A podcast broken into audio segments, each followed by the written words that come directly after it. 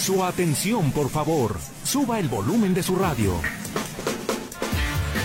Porque aquí, en el 1150 de AM, tenemos la información de los espectáculos. Cine, música, teatro, televisión, redes sociales y entrevistas. Esta es Tercera Llamada. ¡Comenzamos!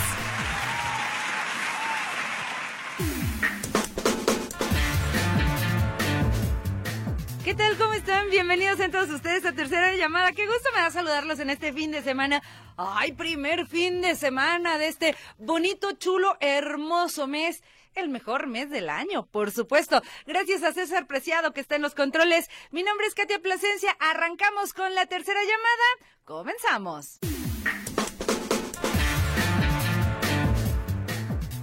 Oigan, fíjense que hace algunos años, por ahí como del 2013, 2015, había una agrupación que se hizo súper, pero súper famosa. Chavos mexicanos que cantaban, que bailaban, este tipo de boy band que hacía mucho tiempo también que no surgían, llamado CD9.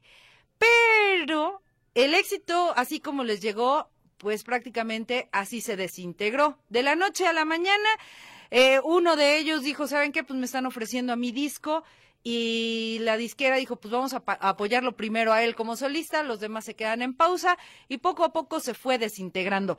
Y cada uno de estos integrantes de CD9 pues deciden hacer su proyecto en solitario. Tal es el caso de Alan Navarro, este chavo que estaba en CD9 y que bueno, ahora trae nuevo proyecto, nuevo disco, pero fíjense lo que son las cosas y lo, la importancia de la familia, los papás que estén pegados a los hijos.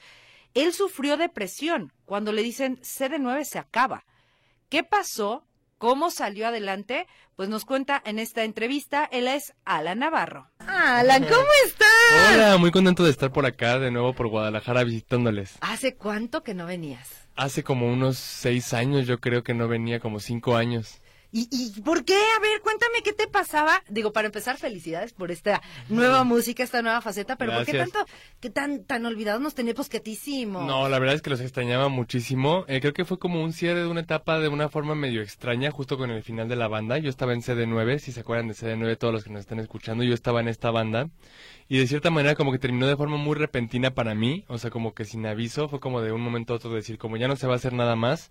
Entonces sí caí como de pronto en una depresión rara, después también me di cuenta Sí. que había pasado mucho tiempo y no me había dado cuenta que había pasado muchísimo tiempo en la banda, no sentí que había crecido, entonces fueron como muchos choques que tuve como persona, me enfoqué mucho por eso en trabajar en mi álbum como solista que se llama Heartbreaker, Rompecorazones, y creo que al final pues el tiempo al tiempo sí funciona porque al final estoy aquí de vuelta con mi primer álbum como solista, además con una firma de autógrafos en, que va a estar eh, dentro de poquitos días, entonces muy feliz. Oye, a ver, Alan, ¿de verdad caíste en depresión al, al momento de que te dijeron se acaba la banda, ya no formas parte de? Sí. ¿Y cómo hiciste para, para salir de esa depresión? Pues creo que como todo el mundo, o sea, como ser humano que soy y que somos todos, creo que pues al final no es tan tan fácil, creo que lleva como su proceso, su etapa.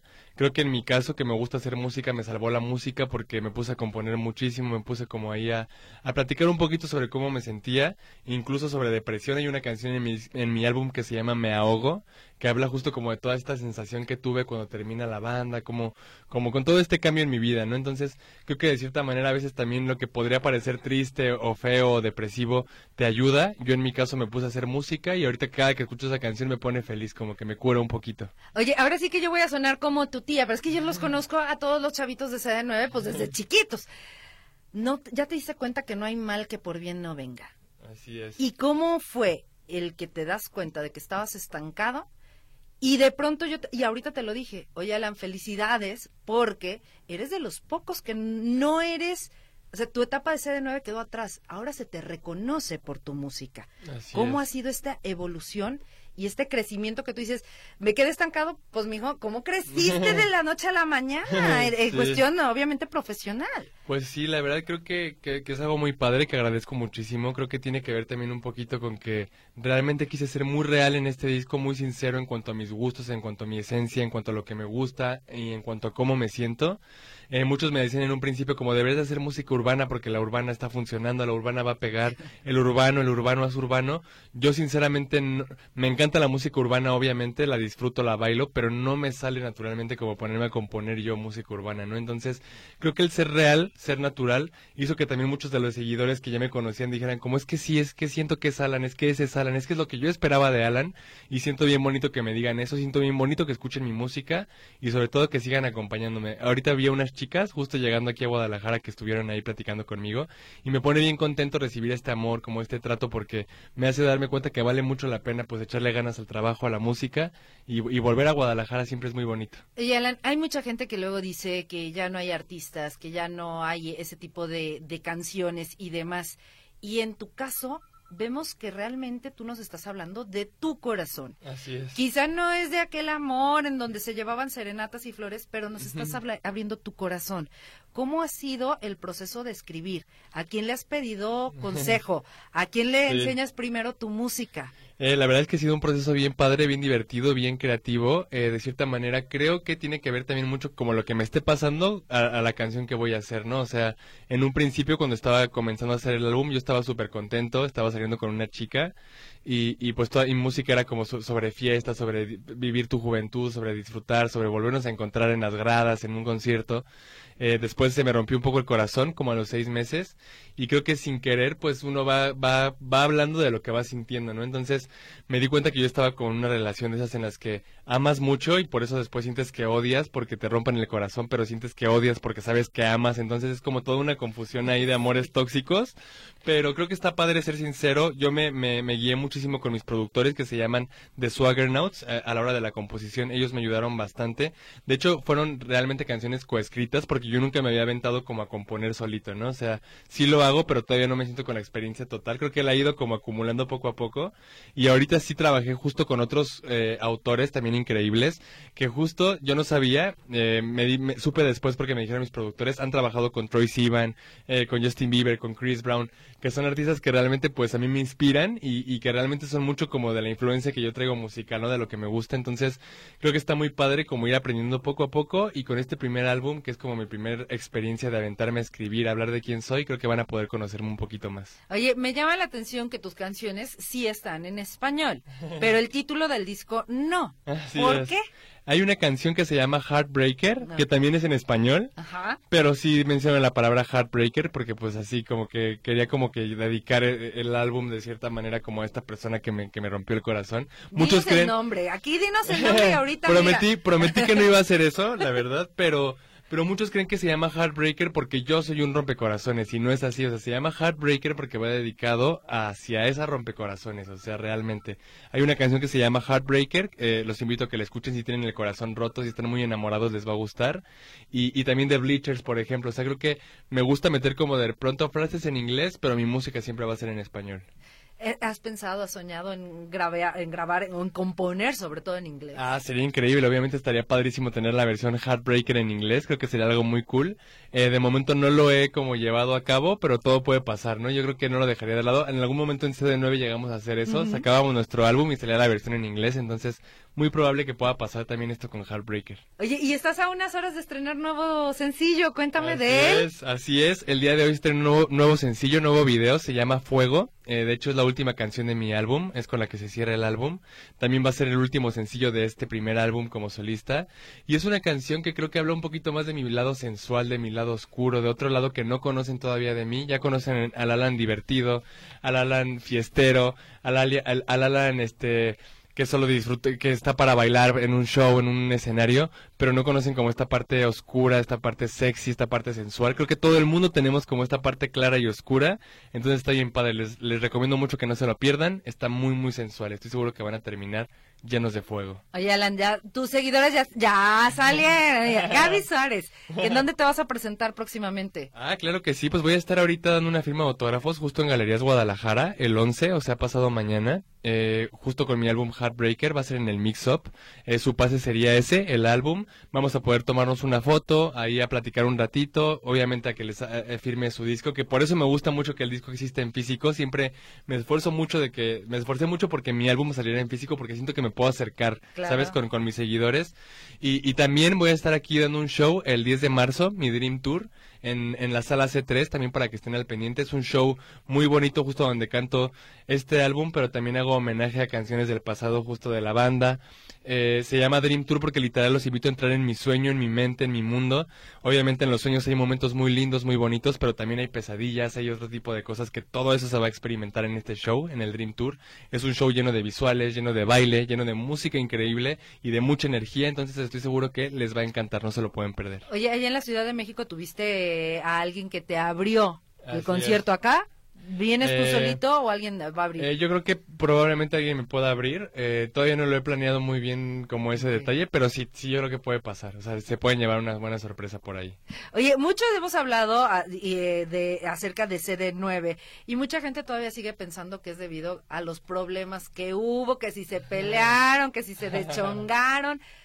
¿Es verdad o no es verdad? No, no, no, para nada. Yo creo que lo que tienen que saber todo el mundo es que al final eh, CD9, pues era un pro- éramos cinco personas, era un proyecto que, que pues la cara éramos cinco personas y que al final, como ustedes lo saben, tendrán familia, tendrán amigos, todos, todas las cabezas son mundos distintos, todas las, las etapas, todas las personas cierran las etapas en momentos distintos o quieren experimentar ciertas cosas. Creo que eso, éramos cinco mundos, cinco cabezas, cinco ganas también de, de enseñar que éramos cada uno por individual. Al final las cosas pasan por algo y, y pues yo estoy muy contento porque al final también por eso existe Heartbreaker, también por eso mis compañeros han tenido la oportunidad de mostrar realmente qué música les gusta, qué es lo que traen en el corazón y en la mente a través de sus, de sus letras y de su música. Entonces creo que está muy padre que ahorita nos puedan conocer ahora por individual, Claro. porque CD9 siempre va a existir, siempre existirá y sigue existiendo en Spotify, en YouTube, en donde ustedes quieran lo van a encontrar. CD9 está no solamente ahí, sino también en nuestros corazones, en nuestras mentes, en nuestros recuerdos y, y siempre existirá. Entonces ahorita tienen a CD9 más a cada uno por individual. A ver, Alan, te voy a meter en problemas. Acuérdate de las canciones que vienen en el disco. Ok. ¿Cuál es tu favorita? ¿En qué momento estás pasando y que dices, esta me identifico en este En momento? este porque momento. todas las canciones tienen su momento, Sí. su vida propia, pero Así como es. compositor, ¿cuál es la que te identifica en este momento y que le digas a tus fans, esta si la escuchan, así estoy? Eh, Yo creo que es que hueva, justamente la que ahorita estábamos escuchando, porque justo cuando estaba haciendo el álbum y me rompieron el corazón, pues andaba bien triste. Obviamente me ayudó a sanar, eh, pues a hacer canciones tristes de desamor. Pero con qué hueva me di cuenta de que realmente qué hueva estar uno, pues deprimido en su cama, triste, pensando en eso. Creo que hay que saber, pues darle al paso que sigue y, y qué hueva se trata de eso, ¿no? Como de qué hueva pensarte, qué hueva soñarte. Hay que seguir, es una canción que además te pone a bailar, te pone súper alegre, aunque es depresiva. Entonces, yo creo que ahorita estoy muy que hueva. Oye, pero es verdad, ¿eh? Yo decía, ay, no, esa canción no. Y ya que la escuché dije, ay, qué divertida. Sí, Dije, sí, nada sí, que ver, nada Con que ver el título, título, con, la- con- con lo que te transmite. Así y es. además, oye, es, es- siempre has sido muy delgado, desde que te conozco has sido muy delgado, pero además no sigues, no sigues perdiendo ese toque para bailar y seguir cantando. ¿Cómo lo haces? Pues creo que también tiene mucho que ver que desde chiquito, o sea, desde muy chiquito siempre me gustó bailar eh, en las reuniones familiares, con los primos, hacía las obras de teatro y musicales y cosas así. Fingíamos ser OV7, por ejemplo, cuando éramos niños. ¿En entonces, serio? Sí. Entonces creo que ¿Quién sin eras, querer- Ari? O- o- Era Kalimba, a mí me tocaba hacer Kalimba siempre y me encantaba. Que buena voz y Sí, buen bailarín. eh, justo. Entonces bárbaro. creo que sin querer, o sea, desde chiquito bailo muchísimo y como que me he ido entrenando, como que la vida me entrenó sin querer. Oye, Alan, a ver, ya nos decías, este es tu primer disco, tus primeras canciones. pero y ya sabes que ahorita todo se consume rápido. Así ya es. estás planeando un segundo, ya estás escribiendo para un segundo, ¿sí? Así es, ya estoy trabajando justo en nueva música. De hecho, por eso hoy culmina ya como que esta era de Heartbreaker. Obviamente todavía faltan algunas firmas de autógrafos. Quiero visitar como más ciudades, más, más partes de México. Pero sí, culmina Heartbreaker y obviamente ya estoy trabajando en nueva música. Espero muy pronto sorprenderlos con algún nuevo sencillo. Eh, me gusta sorprenderlos porque siempre llego de la nada y, y solo doy la noticia, pero, pero lo más probable es que muy pronto va a haber nueva música. Este año. Este año seguro hay nueva música. Ahí estuvo Alan Navarro, ex integrante de CD CD9, que poco a poco le decía, de verdad, eh, Alan es de los pocos integrantes, bueno, tampoco eran tantos, ¿verdad? Eran como cinco los de CD9, pero que se ha hecho de un nombre.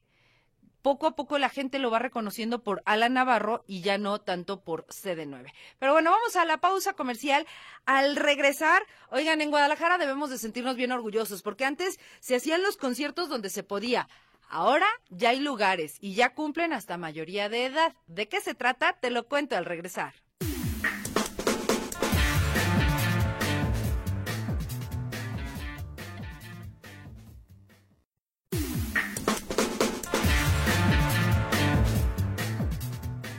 Por continuar en el 1150 de AM Radio Metrópoli. Y yo les decía, hace muchos años, literal se hacía conciertos donde se podía. ¿no?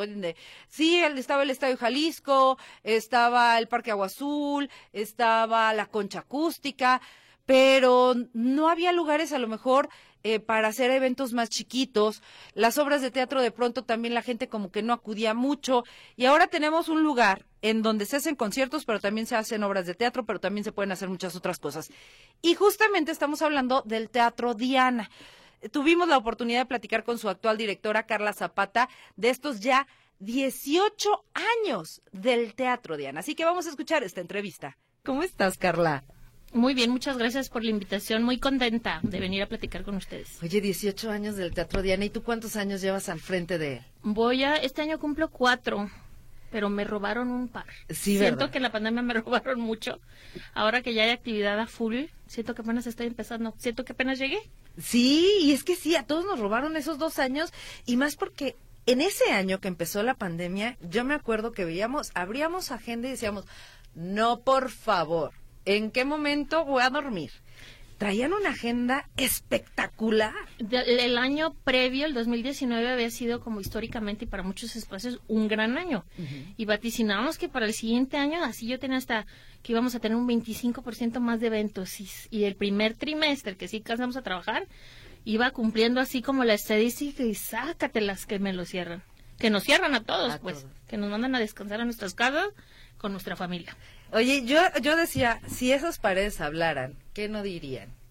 ¿Qué dirían? A ver, tú que estás más cerquita del teatro. Híjole, eh, las cosas que dirían en relación a, los personajes que han estado por ahí en, en backstage, en camerinos, las fiestotas, los estreses, eh, acá en las oficinas administrativas, el trabajo arduo, los, los muchachos que están al frente en el área de programación, las horas interminables y sobre todo de lo que están lleno todas las paredes del teatro es de emociones. Están repletas de 18 años de recibir público que, como bien dices tú, va a vivir experiencias y de verdad que la energía que se siente en un espacio ahora con 18 años y en cualquier espacio donde sucedan espectáculos en vivo, te, te impone. Te impone vacío y te impone más cuando está lleno. Oye, Carla, que digo, al final el Teatro Diana es un lugar emblemático de Guadalajara, en la zona centro, que sigue trayendo espectáculos, que sigue trayendo experiencias justo para miles y miles de tapatíos. Sí, pues que esa es nuestra labor principal. Nosotros nos dedicamos a, a trabajar y a estresarnos en un lugar donde la, el resto de las personas vienen a disfrutar y que no tienen por qué se- enterarse de esos estreses eh, tras bambalinas.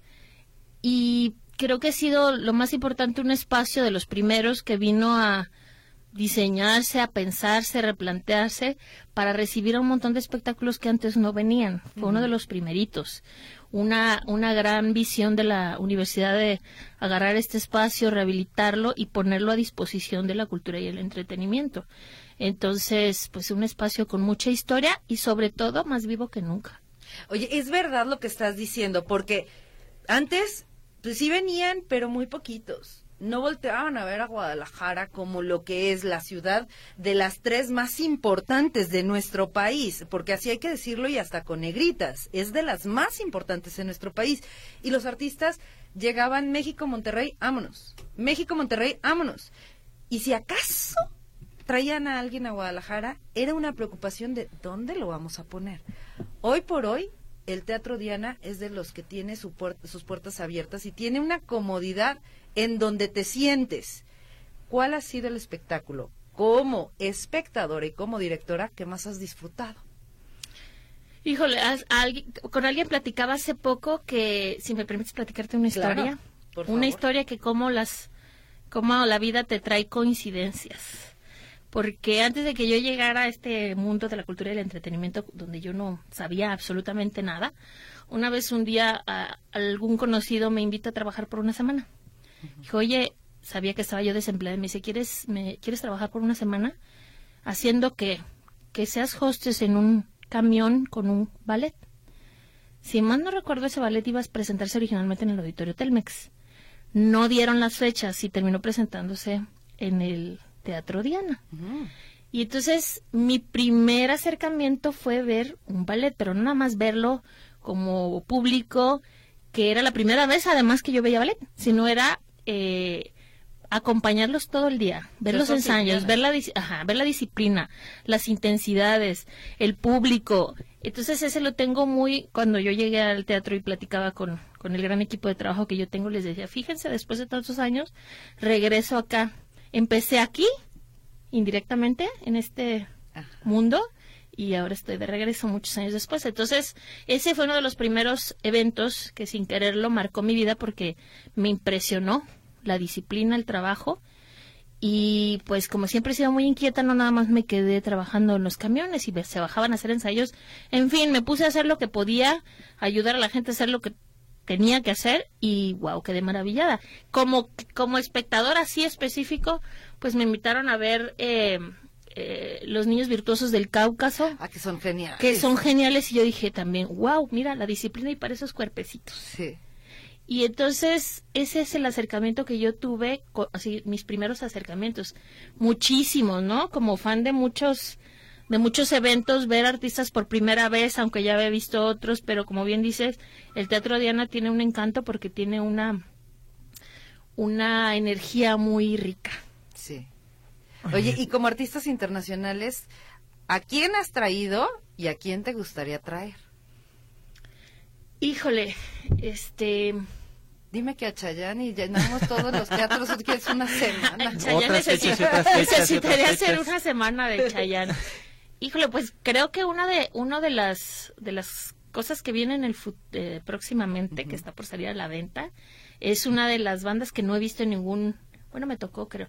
Dave Matthews Band. Ay, ¿a poco? Ajá. ¿Sí, Estamos, sí, está en preventa 15 de este mes. Sí, a ver. Entonces, me parece una gran banda.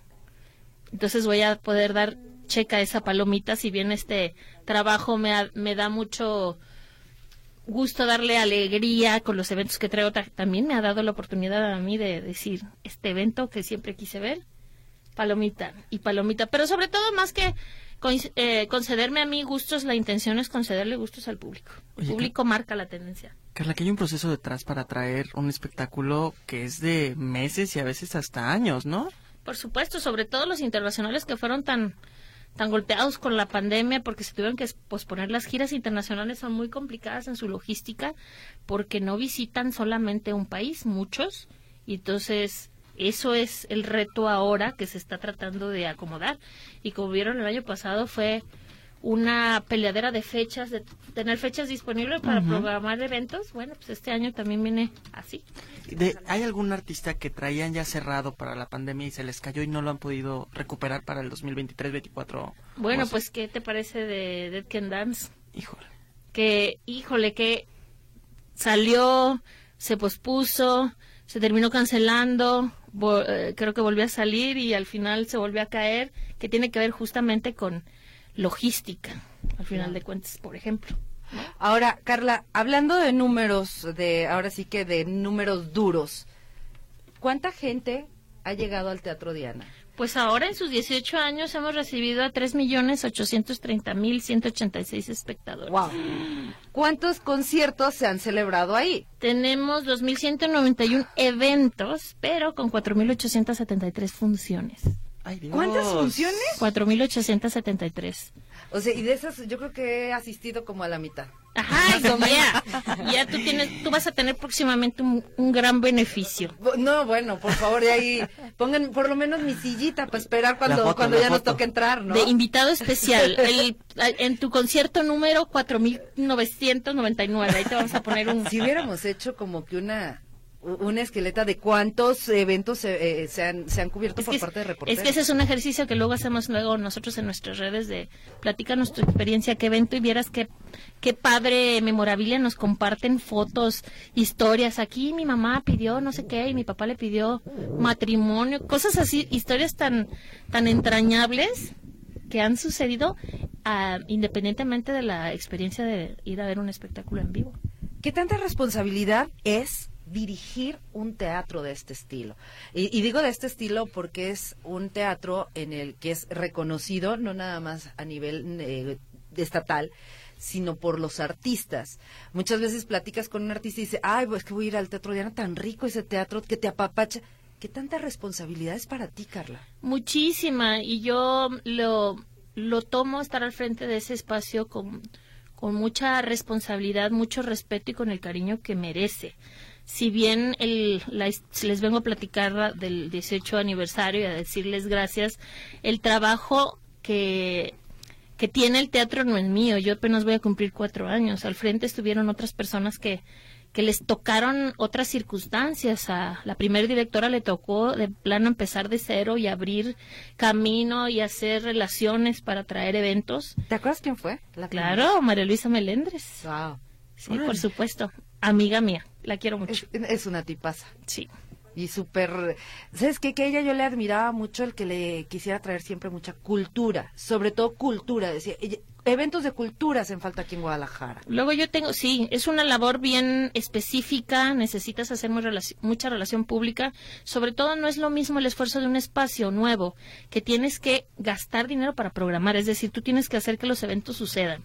Ahora ya con, digamos que un espacio ya muy caliente se, se refiere a que tantos eventos que ya han sucedido, aunque, pare- aunque pudiera parecer muy sencillo decir, ay, me cuestan mis laureles y que vengan los eventos a mí, no, hay que ser facilitadores y hay que tener buena relación con los promotores para que siga teniendo la programación que no ha dejado de tener, que también ese es un eh, trabajo importante de mis compañeros antes de mí y de ahora, que sobre todo ese es el, el- el- el respeto con el que trato el espacio, mantener la calidad de la, de la programación. Según yo, han sido tres directores. ¿Han pasado tres directores? Soy la tercera. Sí, ¿verdad? Tú eres la tercera. Eh, Estaba María Luisa, Luisa, Santiago Santi, Valencia y luego y tu tú. servidor, sí. Oye, y, y, y de todo esto, ¿qué les has aprendido a la gente? Porque el público luego llegamos y somos bien exigentes. ¿Qué les has aprendido a ellos? ¿Cómo darles gusto al público tapatío? Es que está bien exigir por el dinero que uno paga para ir a hacer una cosa. No nos hacen el favor de venir a nuestros espacios. Ellos pagan un boleto para asistir y tener una experiencia. Y sobre y el aprendizaje es ese siempre intento, espero nunca perder esta perspectiva porque además hago un ejercicio particularmente los días de los eventos para estar ahí cuando llega la gente y para estar ahí cuando sale para escucharlos. Y es ponerme en, el, en los zapatos del espe- el espectador. Yo también soy consumidora de espectáculos y voy a otros lugares. Y estando en este lado, además, soy muy crítica, porque, pues bueno, este. Perfeccionista sí. Bueno, pues soy público y además estando acá me ve- veo muchas cosas. Se tardaron a tener. Está bien, el público nos debe exigir porque eso es la única manera que nosotros no dejemos de dar el servicio de calidad para que la experiencia se viva en un 360. Entonces, les he aprendido a qué? A estar escuchándolos, a tomar las consideraciones, a escucharlos de, de cara a cara, si hay alguna situación atenderla. Ah, gracias por la retroalimentación, vamos a hacer algo al respecto, estar en contacto sobre todo y no dejar de hacerlo. El día que uno no escuche eso, pues nos vamos al hoyo porque entonces no estamos en donde suceden las cosas. Oye, Carla, ahorita que tocabas el tema de, de la cultura, es una realidad que de pronto los tapatíos no tenemos el, pues a veces el ímpetu de querer asistir a un evento cultural que cuesta trabajo y que cuesta trabajo picar piedra para que los tapatíos volteen y digan, miren, o sea, que ustedes como auditores digan, miren, tengo este evento que está bien interesante, dense la oportunidad de, de, hacerlo y que ustedes lo siguen haciendo, que no han perdido ese, ese ímpetu de traer obras, de traer eventos culturales para que nos sigamos cultivando al final. Es, creo, creo que tiene que ver con que no nada más nos quedamos con el público que ya le gusta asistir a esos a esos espectáculos, hay que generar audiencia nueva. Uh -huh. Y ese es un trabajo que a lo largo de los años ha, ha sido muchas personas las que le han apostado a traer eventos sabiendo que no va a ir la gente, uh -huh. pero si tú le llegaste en ese evento a 10 personas, 10 asistentes o alguien que vino invitado de alguien más y le gustó, pues estás invirtiéndole para que luego esas 10 personas que vinieron se conviertan en 15 y luego en 20 y luego en 30. La labor es, creo que se ha hecho un gran trabajo en el Estado por la cultura, uh -huh. aunque he de decir que me peleé un poco con el concepto de la cultura porque no me gusta encasillar, porque hay cultura popular que también claro. es muy válida, pero bueno. Y entonces eh, es nuestro trabajo hacer llegar a la gente los espectáculos. Imposible llegar a todos de una sola, pero bueno.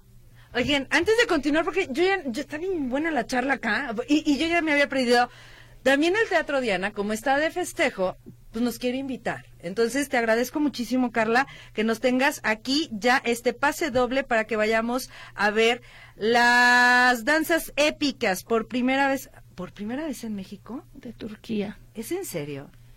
¿Cuánto te costó traerlos? Digo, además del dinero, ¿verdad? Pero el convencer, el tratar, porque es, es bien sencillo. Nosotros llegamos a cualquier evento, nos sentamos, aplaudimos, cantamos, lloramos, hacemos lo que tenemos que hacer ahí en el teatro, dis, disfrutar el, el, el espectáculo y nos vamos. Pero ¿cuánto tiempo atrás todo lo que viene o que trae para traer, por ejemplo, este tipo de eventos? Pues justo es hacer relaciones porque es no nada más que nosotros solos traigamos los espectáculos, sino facilitarle a otra gente que lo traiga. Y entonces no todos los eventos que, que se programan en el Teatro Diana los traemos nosotros solos. Los traemos acompañados, o sea, nos asociamos o los traemos solos o rentamos y venimos, pero no nada más rentamos por rentar y traemos espectáculos, sino tenemos un acuerdo para facilitar que lleguen estos eventos a nuestros espacios. Esa es una labor a veces más difícil que simplemente traerlos solos. Entonces es trabajo en equipo. Ahí estuvo Carla Zapata los primeros 18 años del Teatro Diana en nuestra ciudad. Esperemos que sigan eh, los e buenos eventos, que sigan las buenas experiencias en el Teatro Diana, porque yo creo que sí, la mayoría por lo menos tiene una experiencia ahí en el Teatro Diana. O conoció a alguien, o se reencontró a alguien, o lloró en algún concierto, o le fascinó una obra de teatro, pero creo que la mayoría sí tenemos bonitos recuerdos todavía del Teatro Diana. Vamos a la pausa comercial. Al regresar, vamos a regresar con más música, música muy tapatía.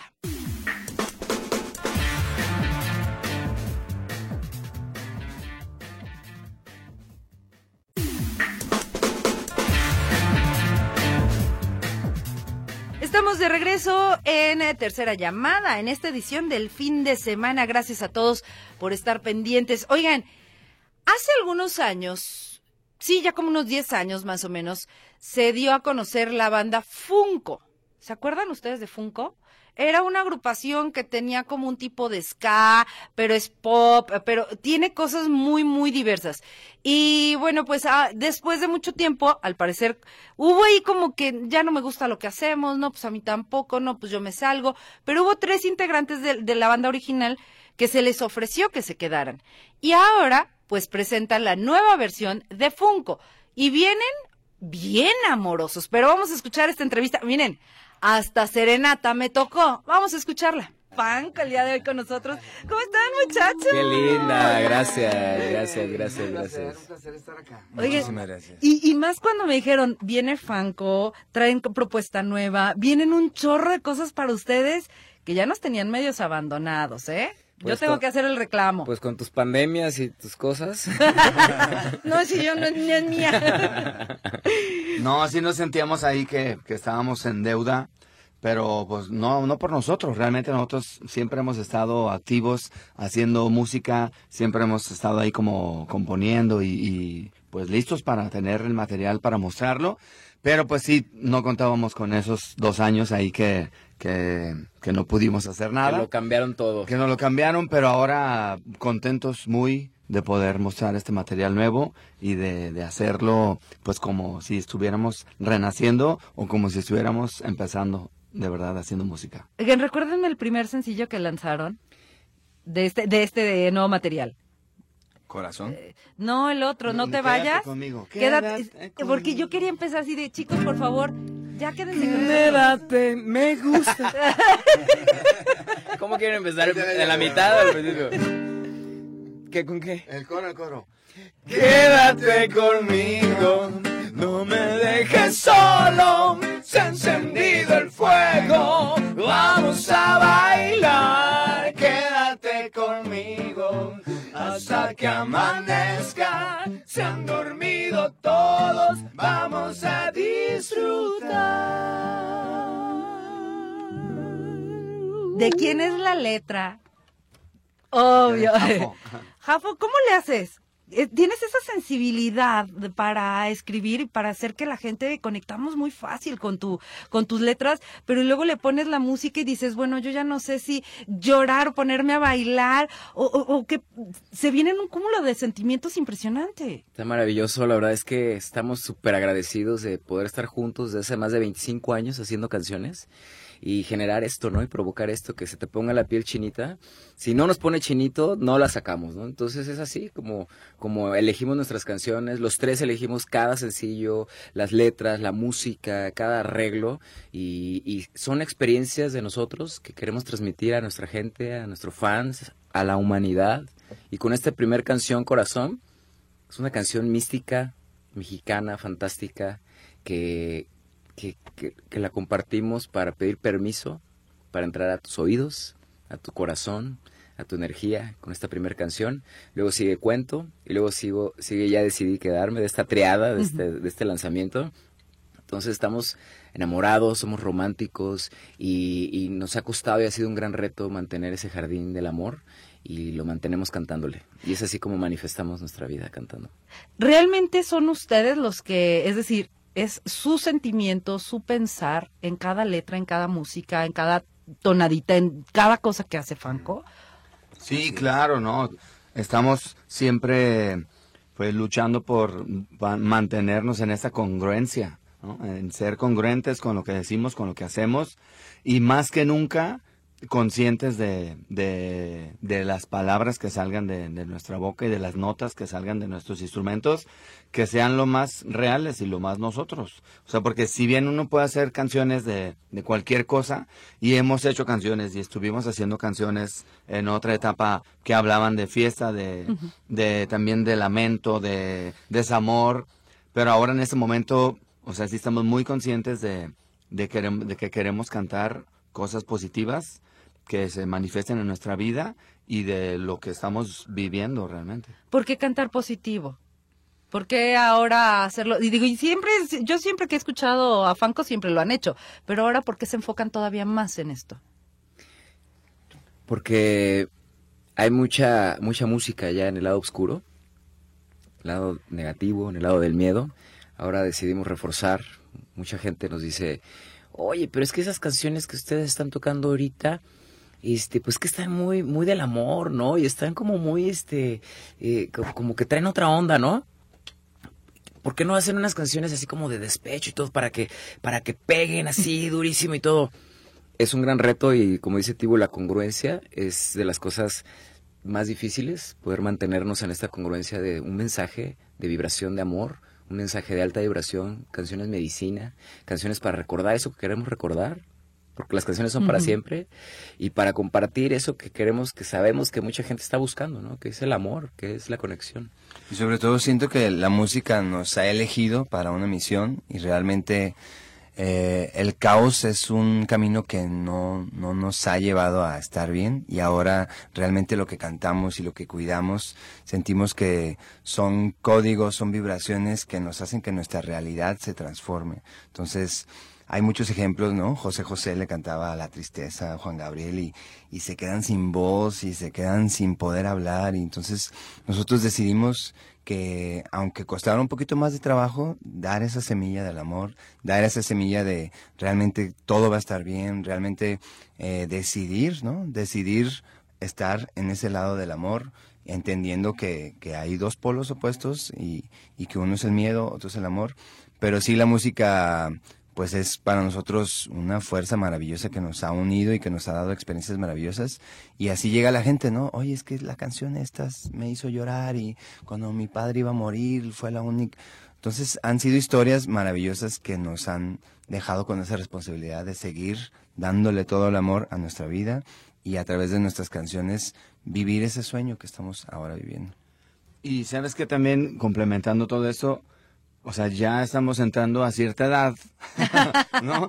ya estamos, y, y, creo que, pues sí, conforme van pasando los años, yo al menos veo a mis hijos que están creciendo y, y creo que entender un poquito estamos en la responsabilidad que tenemos como artistas, en la responsabilidad que debe haber con las palabras de lo que cantamos, ¿no? De lo que vamos a provocar en, en nosotros mismos y en la demás gente que lo vaya a cantar. Oigan, fíjense lo, importante que están diciendo los tres, porque, por ejemplo, me decía, eh, me decías, Jafo, son 25 años. Por acá me decías, sabes que el caos. Y tú me decías las nuevas generaciones. Pero ahora sí que Fanco nunca ha perdido esa esencia, e, esa línea. ¿Cómo hacer para mantener, mantenerse fieles a sus creencias, y seguir transmitiéndole en generaciones, porque ya son 25 años, toda una vida por ahí dijeran. Entonces, ¿cómo hacer el que seguir en esa línea? Desde el principio de que formamos Fanco, el llamado fue la filosofía de Fanco, nada por encima de la misión. Nada por encima de la misión de Fanco. Eso significa que Fanco tiene una misión de hacer canciones medicina, de hacer canciones de alta vibración oye, mira, se me ocurrió esta canción que habla de este, si ya no me quieres y esto. Está bien chida la melodía y puede ser un hitazo, ¿eh? Creo que esa puede ser la canción que nos lleve a dar la vuelta al mundo, pero no es parte de la filosofía. ¿Estás de acuerdo? Oigan, pero sí, ¿tú estás de acuerdo? Sí, yo estoy de acuerdo. Tú, sí, bueno, sí, pero nada por encima de la misión. O sea, la misión es más grande que nosotros mismos. ¿Qué es más importante para Fanco, la misión o la música? Pues es que la misión es musical también. Es que, es que la música tiene que hablar, ¿no? Por nosotros mismos. Y la música, pues debe estar dentro de esa, de esa misión. O sea, la música al final son notas que deben de salir del corazón. Y la música creo que conecta con, con la gente porque no, es un lenguaje universal, no hay letra, no, hay, no hay algo que la gente se puede imaginar cualquier cosa, ¿no? puede hacer sentir lo que cualquier sentimiento, pero la letra sí tal cual es o sea, es rojo y tú ves rojo, ¿no? O sea, no, no puedes mentir y no, y no puedes decir otra cosa que no sea. Entonces sí queremos que, que en las palabras sea lo, lo importante y, y que solo salgan, eh, dice una canción, diamantes, colores, brillantes, pulidos de tu boca. Oigan, a ver, de estas tres canciones, ¿qué más viene para Fanco? ¿Cuándo se viene la cuarta? ¿O ya se van a quedar en tres y más adelante vienen otras tres? ¿Cómo es el proceso? Ah, hicimos un disco, terminamos un disco y y ahora con esta nueva etapa de la tecnología, era, lanzamos un sencillo, luego otro, luego otro, y nosotros así como que no, hay que lanzar todo el disco. Entonces la estrategia se nos hizo muy atinada de que estas tres primeras canciones, como decía Jafo, son pidiendo permiso para entrar a tus oídos, a tu corazón, a tu espíritu, con una vibración del amor, conectados a lo regional mexicano que nos gusta y que sentimos que siempre que vamos a otro país, la gente se, se maravilla de nuestros colores, se maravilla de, de lo que es ser mexicano. Y después de esto vienen otras tres canciones que ya traen una onda un tanto más festiva, un tanto más bailable, pero con esta misma vibración y con esta misma este códigos en las palabras y después viene una colaboración y ya después este destapamos todo el disco que se llama Diamantes y Dragones que es todo un viaje fantástico que ha hecho Fanco en el cual estamos visualizando nuestros sueños y estamos haciéndolo realidad, ¿no? Entonces, para nosotros hoy poder presentar estas nuevas canciones que ya arrancó, pues, Corazón, Cuento y ya decidí quedarme, es, es un, como una secuencia de un disco que viene y que, que ya está listo, pero sí lo iremos lanzando de poco en poco para que la gente también vaya asimilando, ¿no? De repente nos dicen, oigan, está muy bonita su música y es muy diferente a todo lo que se escucha, ¿no? Entonces, eso nos gusta, sabemos que de alguna forma tiene áreas de oportunidad porque no mucha gente lo hace, pero sabemos que para nuestra trascendencia y como dice Jafo, cuando escuchamos las canciones nos ponen la piel chinita y eso es lo que pues nos enamora de hacer lo que hacemos, ¿no? Porque realmente buscamos trascender a través de la música. Y este disco creemos que, que, pues es una joya para nosotros. ¿En qué momento se hizo el disco? ¿En qué momento se grabó? Eh, ¿Qué momento estaban pasando ustedes a lo mejor personal o profesional para poderlo realizar? Es un proceso de diferentes momentos. Hay canciones que, por ejemplo, Corazón es una canción que está que, desde hace siete años, junto con otra colección de canciones que ya fuimos sacando, que ya, ya están en las plataformas digitales, pero es como una continuación, ¿no? Entonces esa canción que tiene más de siete años fue como nos está llamando, ¿no? y el proceso de, de, composición. Sí, y las otras canciones, o sea, realmente de 10 canciones, dos fueron de la raíz, es corazón y cuento. Y nave, ah, no, sí, tres. Y diamantes, nave. diamantes, cuatro. Ah, no, cinco. No, no, no, no, cuatro, cierto, cuatro canciones. Y las otras seis sí surgieron en un momento difícil de crisis. O sea, sí hubo una crisis en, en el proyecto que estuvimos pues a punto de, de, no seguir, ¿no? Con la pandemia, o sea, hubo un momento ahí de, pues también de, de rompimiento con, con los otros elementos que había. Entonces estuvimos ya a punto de, tirar la toalla tal cual. Y gracias a, a, Guanamor, a Gus y a Favela, Fernando Favela, ellos nos dijeron, hey, ¿qué onda? O sea, échenle ustedes, ¿no? Ustedes tres son los del proyecto, ¿qué necesitan? O sea, denle.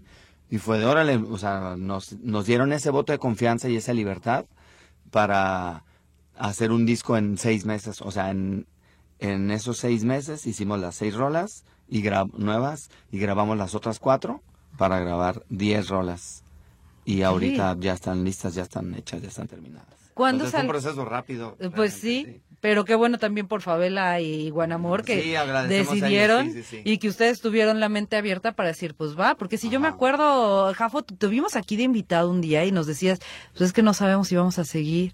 Y decía, no, por favor, Fanco es de lo de lo más tapatío que puede haber en la vida. es un gran reto y como dice mi mujer, yo te amo y decido amarte hoy, no mañana ni ayer. O sea, yo decido amarte hoy. ¿Y mañana no me vas a amar? No sé. Pero sí es cierto, o sea, la decisión es hoy, ¿no? Entonces, ¿qué hacemos hoy? Pues, ¿qué nos toca hacer a nosotros si nos encanta cantar y hacer canciones? Pues canciones que nos permitan estar en el hoy enamorados y en una altísima vibración. Qué padre. Ahí estuvo Funko, mi primera serenata que me dan estos muchachos. Pero bueno, está interesante y está linda, están lindas los temas de Funko. Oigan, y es así como llegamos al final de esta edición de Tercera Llamada. Gracias a todos por habernos acompañado. Gracias, César, que se quedan los controles. Mi nombre es Katia Plasencia. Nos escuchamos muy prontito.